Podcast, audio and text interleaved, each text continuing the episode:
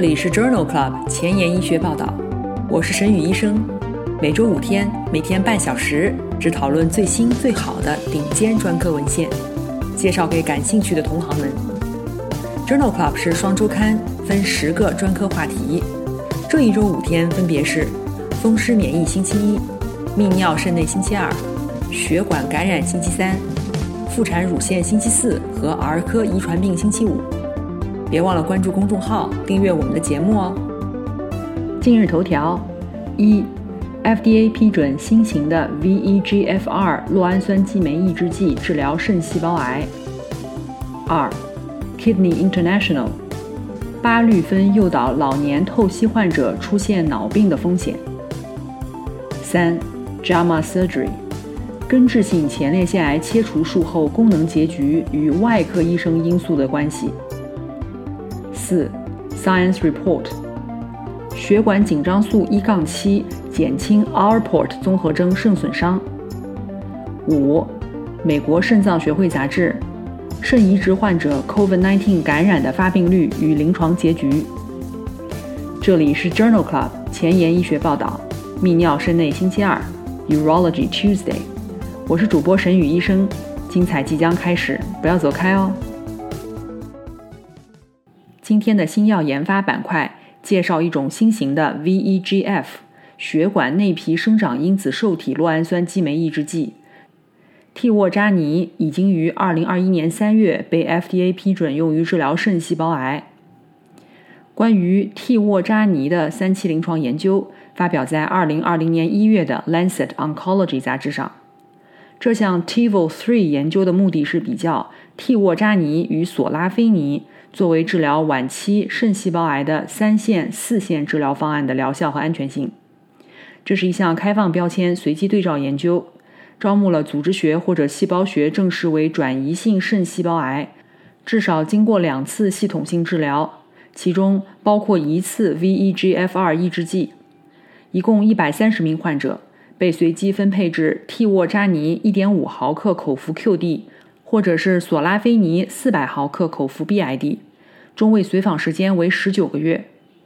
替沃扎尼组的中位无进展生存期为五点六个月，显著长于索拉菲尼组三点九个月，进展风险比为零点七三。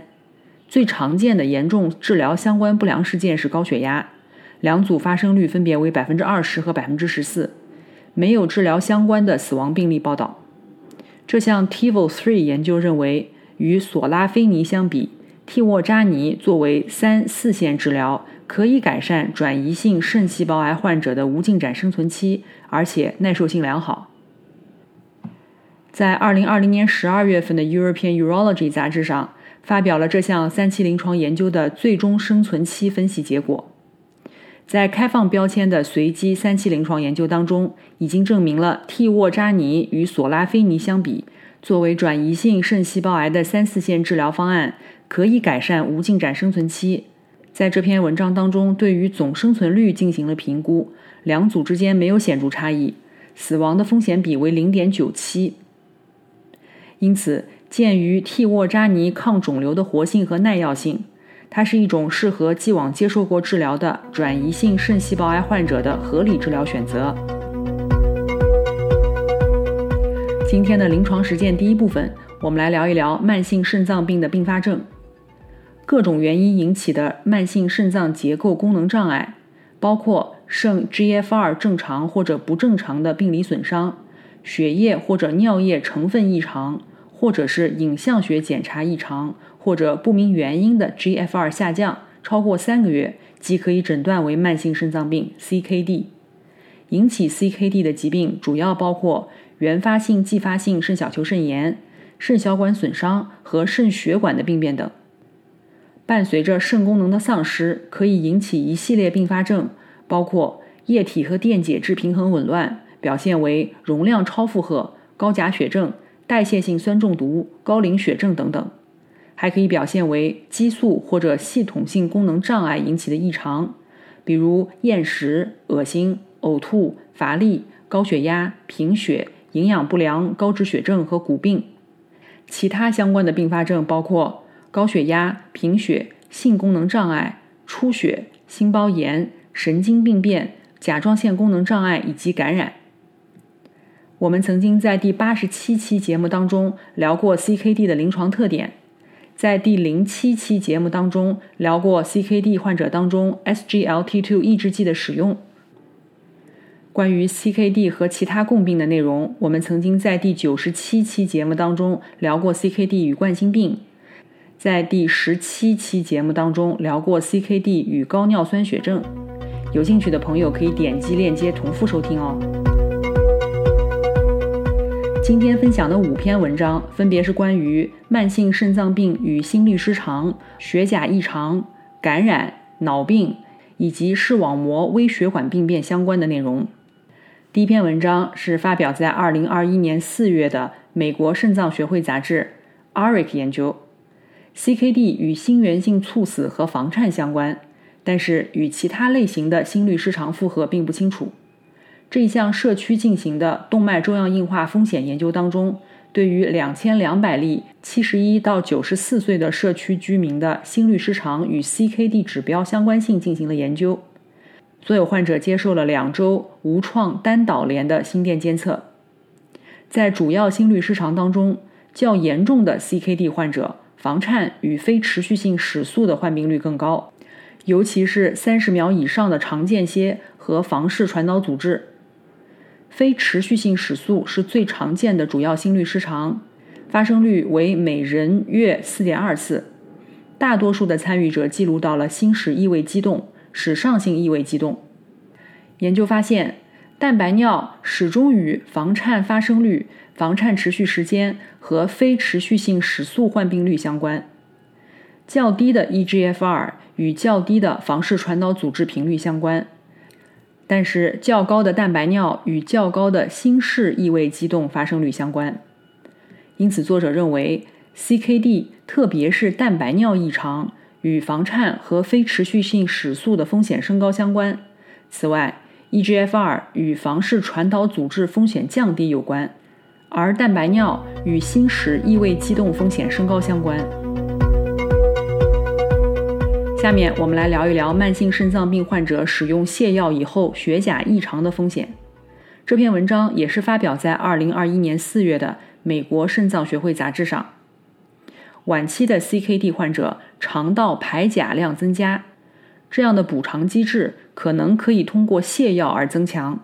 然而，对于晚期的 CKD 患者当中，使用泻药与血钾异常风险之间的关系知之甚少。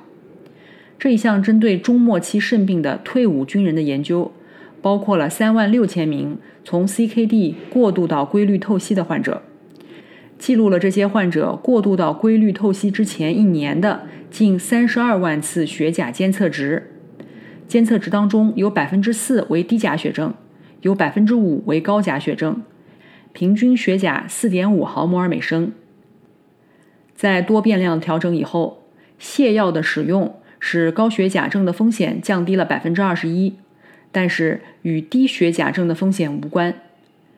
该结果经过多次敏感性的分析是可靠的，因此作者认为，在中末期肾病转向透析前一年，泻药的使用与高钾血症的风险独立相关。这项研究结果支持便秘在血钾代谢紊乱当中的作用，也支持使用泻药在此类患者当中进行高血钾的管理。关于这个话题的第三篇文章是发表在《Kidney International》杂志2020年10月刊上的一项基于人群的队列研究，讨论的是巴氯芬，一种常用的肌肉松弛剂，诱发透析患者脑病的风险。巴氯芬是一种常用的肌肉松弛剂，用于治疗痉挛、酒精戒断综合征、难治性恶逆、三叉神经痛等等。之前至少有二十三例报告将肌肉松弛剂巴氯芬与透析相关脑病联系起来。这一项基于人群的队列研究，目的是量化巴氯芬的暴露量，分析其与透析相关脑病的风险。这项分析纳入了三百六十名刚使用巴氯芬的患者和六千多名未使用者，百分之四十一为女性，平均年龄为七十五岁。巴氯芬的中位剂量为每天二十毫克。研究中记录到的脑病相关的主要诊断包括谵妄、定向障碍、一过性意识改变或者是一过性脑缺血发作。研究发现，用药以后三十天内脑病的住院率，巴氯芬使用者为百分之七点二，非使用者仅为百分之零点一，风险增加了七十八倍。从巴氯芬配药到脑病住院的平均时间为三天，也就是说，在接受透析的患者当中，每十四例巴氯芬使用者。就有一例在使用巴氯芬不久以后，因为脑病住院。这项基于人群的队列研究认为，在接受透析治疗的老年人当中，应当避免使用巴氯芬。如果需要使用，应该使用低剂量的处方，并且仔细跟踪脑病的发生情况。今天分享的第四篇文章是来自于2020年8月的《美国肾脏学会杂志》。这篇文章讨论的是 CKD 患者感染风险相关的生物学标志物。成纤维细胞生长因子二十三 （FGF 二十三）升高，可以通过促进炎症和维生素 D 抑制途径，直接或者间接地损伤慢性肾脏病患者的免疫功能。这一项 CRIC 研究目的是评价成纤维细胞生长因子二十三与 CKD 患者感染风险之间的关系。共纳入了三千六百名参与者，其中的感染包括尿路感染、肺部感染、蜂窝组织炎、骨髓炎和菌血症败血症。在六点五年的随访当中，有百分之二十九的患者因为严重感染住院，而成纤维细胞生长因子二十三水平越高，感染风险越高，风险比为一点五一。在各个感染亚型、人口统计学和临床亚型当中。这样的相关性是一致的。作者同时对于炎症生物标志物，比如白介素六、肿瘤坏死因子、高敏 C 反应蛋白、纤维蛋白原和白蛋白，以及钴矿物代谢标志物、二十五羟维生素 D、磷、钙和甲状旁腺素等因素进行了额外调整以后，这种关联性仍然具有统计学意义。因此，这项 CRIC 研究认为，在 CKD 患者当中。较高的 FGF 二十三水平与感染风险增加有独立的相关性。最后，我们来讨论一下视网膜微血管直径与肾功能下降的关系。这一项系统回顾和参与者水平的荟萃分析发表在《Kidney International》杂志二零二一年二月刊上。视网膜血管直径变化可能与 CKD 进展有关，但是。研究的结果并不一致。这一项荟萃分析的目的是评估视网膜血管直径与 CKD 之间的横断面关系。研究一共纳入了十一项研究、四万多例患者的数据。参与者水平的荟萃分析纳入了九项研究、三万三千例患者的原始数据。在研究中，视网膜小动脉和小静脉的直径相当于视网膜中央动脉和中央静脉。通过计算机辅助方法，根据眼底照片进行评估。回归分析显示，CKD 三到五期的患者相对风险与视网膜中央动脉和静脉的直径缩小二十微米有关。在系统回顾和参与者水平的荟萃分析当中，CKD 三到五期的患病率为百分之十一点二到百分之十一点三。在综合分析当中，调整后的视网膜小动脉。中央动脉直径与 CKD 三期到五期的发病率并没有显著的相关性。这项研究的结论是，横向评价视网膜血管直径与一般人群 CKD 相关性的荟萃分析提供的两者相关性信息很少。评估这种相关性的纵向研究的荟萃分析十分必要。半年以来，我们已经播出了一百二十期节目，每期十页文稿。一共一千两百页的 PDF 和六十小时的音频。I've never felt so accomplished in my life, and I've never been so proud of myself. 现在我把这一千两百页的文案做成了 Journal Club 前沿医学报道一到一百二十期汇编，无偿的分享给需要的朋友。唯一的条件就是恳请您像我一样把知识无私的分享出去，提高中国医生的眼界。具体如何操作，请参见微信公众号的文字部分。宣传的成功与否，完全仰赖您的努力。我负责把节目做好，您负责把节目推出去。在这里，我先提前说一句，谢谢您。今天临床实践的第二部分，我们来聊一聊前列腺癌的手术治疗。临床局限性前列腺癌可以选择根治性前列腺癌切除术、联合放疗、去势治疗等；局部晚期及高危的前列腺癌。可以选择根治性前列腺癌切除术、联合扩大淋巴结清扫术、联合放疗、去势治疗。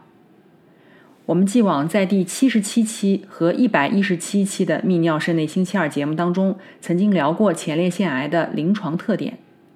关于前列腺癌的放疗、手术、长期预后以及去势治疗等相关内容，我们在第七、第四十期、第五十期。第一百零七期的泌尿肾内星期二节目当中聊过，有兴趣的朋友可以点击链接重复收听哦。我们首先来聊一聊一个比较敏感的话题：外科医生的手术水平与根治性前列腺癌切除术后患者报告的功能结局有关吗？这一篇文章发表在《JAMA Surgery》二零二一年四月刊上。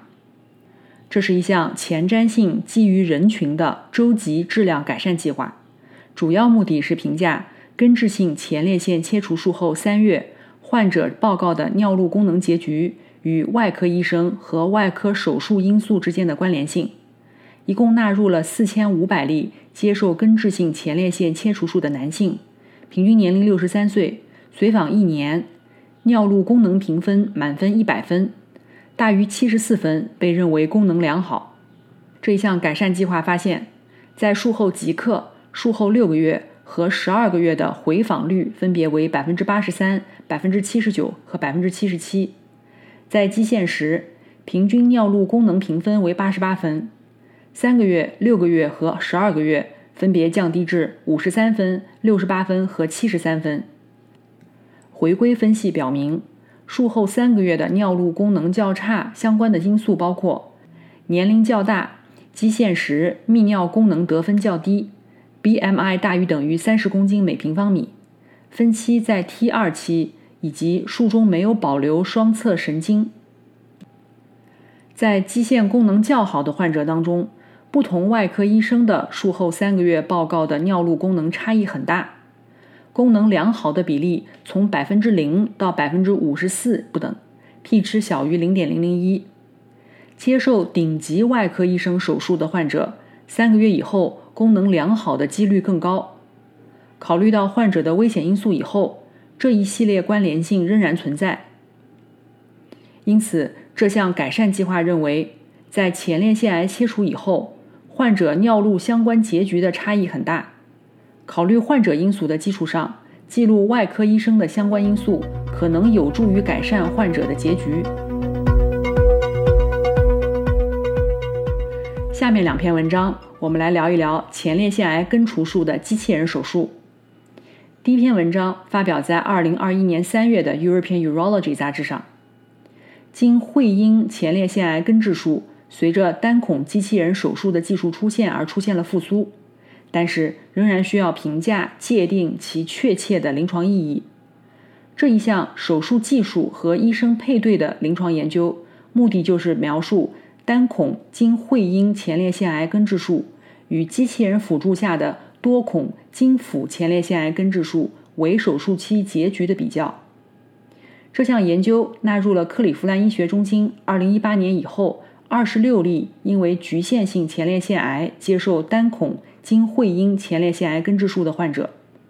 与同一批外科医生2018年之前进行的86例多孔经腹前列腺根治术患者进行比较。这两组患者的基线特征是具有可比性的，但是单孔经会阴手术组之前手术的病史更多。在单孔经会阴手术当中，百分之八十四的患者存在手术切缘阳性，这一比例高于多孔经腹手术组的百分之五十七，p 值等于零点零三。虽然如此，两组的一年生化复发病例数相当，分别为一例和三例。因此，作者认为，单孔经会阴前列腺癌根治术对于有复杂手术史的高风险局限性前列腺癌患者是一种可选择的方式。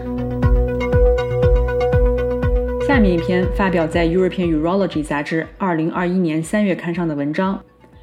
比较了第四代多端口达芬奇和单孔达芬奇机器人手术根治性前列腺癌切除术以后的伪手术期结局。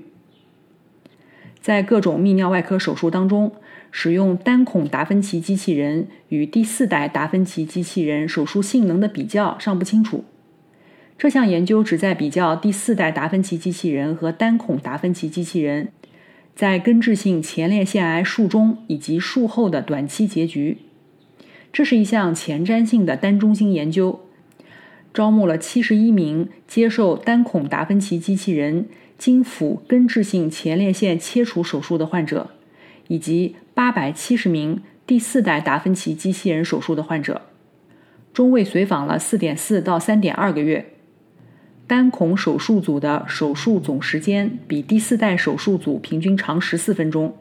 平均操作时间长五分钟。但是单孔手术组当中失血量大于一百毫升以上的患者比例比第四代手术组低百分之二十七。两组都没有记录到术后并发症或者是生化复发，术后疼痛或者切缘阳性率也没有差异。在第四十五天。两组的尿失禁和性功能结局方面无统计学差异。这一项病例队列研究认为，尽管两种达芬奇机器人在套管针放置和技术上存在着差异，单孔机器人与第四代机器人相比，仍然具有令人满意的术中表现。单孔手术可以在初级学习阶段安全的进行。但是仍然需要更长期的随访来进一步的证明单孔机器人手术对于功能学和肿瘤学结局的影响。今天的前沿医学板块，我们来聊一聊 R-Port 综合征这一项基础研究，发表在2020年12月份的 Science Report 杂志上。血管紧张素一杠七通过 MAS 受体拮抗了肾素血管紧张素系统。从而发挥了肾脏保护作用。重组 ACE2 在实验性 R-Port 综合征模型当中表现出了肾脏保护作用，然而直接给予血管紧张素一杠七的保护作用尚不清楚。这一项基础研究在 R-Port 综合征小鼠模型上进行，分别给予生理盐水或者是血管紧张素一杠七进行干预。在小鼠模型当中。阿尔法平滑肌肌动蛋白、胶原蛋白和纤维连接蛋白的水平显著升高，而血管紧张素一杠七干预以后，降低了这些生物标志物的表达水平。此外，血管紧张素一杠七可以减轻转化生长因子贝塔 （SMAD） 信号通路的激活，降低外胚层发育不良抗原一 （ED1）。和血红素氧化酶一 （HO1） 的表达，提示肾脏炎症减轻，同时降低了人肾细胞内的炎症因子和粘附分子的表达水平，提示细胞凋亡减少，并且可以下调肿瘤坏死因子阿尔法转换酶，上调 ACE2 的表达。这项基础研究认为，血管紧张素一杠七干预以后。改变了 ARPOT 综合征小鼠模型的肾脏中的 ACE2 血管紧张素 MAS 受体轴，从而减轻了 ARPOT 综合征的肾病进展。今天的 COVID-19 板块，我们来聊一聊肾移植患者 COVID-19 感染发病率和临床结局。这篇文章发表在2020年10月的美国肾脏学会杂志上。这项研究在法国的两个中心开展，目的是评价肾移植患者 COVID-19 的患病风险和危险因素。共纳入了一千两百例肾移植患者，六十六人被确诊为 COVID-19，发病率高于一般人群。他们的平均年龄是五十六岁，百分之五十六为男性。以下的因素与 COVID-19 的发生有独立相关性，包括非白人风险比二点一七。肥胖风险比二点一九，哮喘和慢性肺部疾病的风险比为三点零九，糖尿病风险比为三点三三。COVID-19 相关的死亡率在整个研究人群当中为百分之一，而在 COVID-19 阳性的肾移植患者当中高达百分之二十四。这一项两个中心的病例队列研究认为，肾移植患者感染 COVID-19 以后死亡风险较高。非白人、肥胖、糖尿病、哮喘和慢性肺部疾病等共病与 COVID-19 发生风险直接相关。今天的节目就聊到这里，因为您的转发和分享，已经有越来越多的医务工作者了解我们、关心我们了。如果你真心喜欢我的节目，不用给我点赞，现在就去转发分享吧。明天是血液感染星期三，精彩继续，不见不散哦。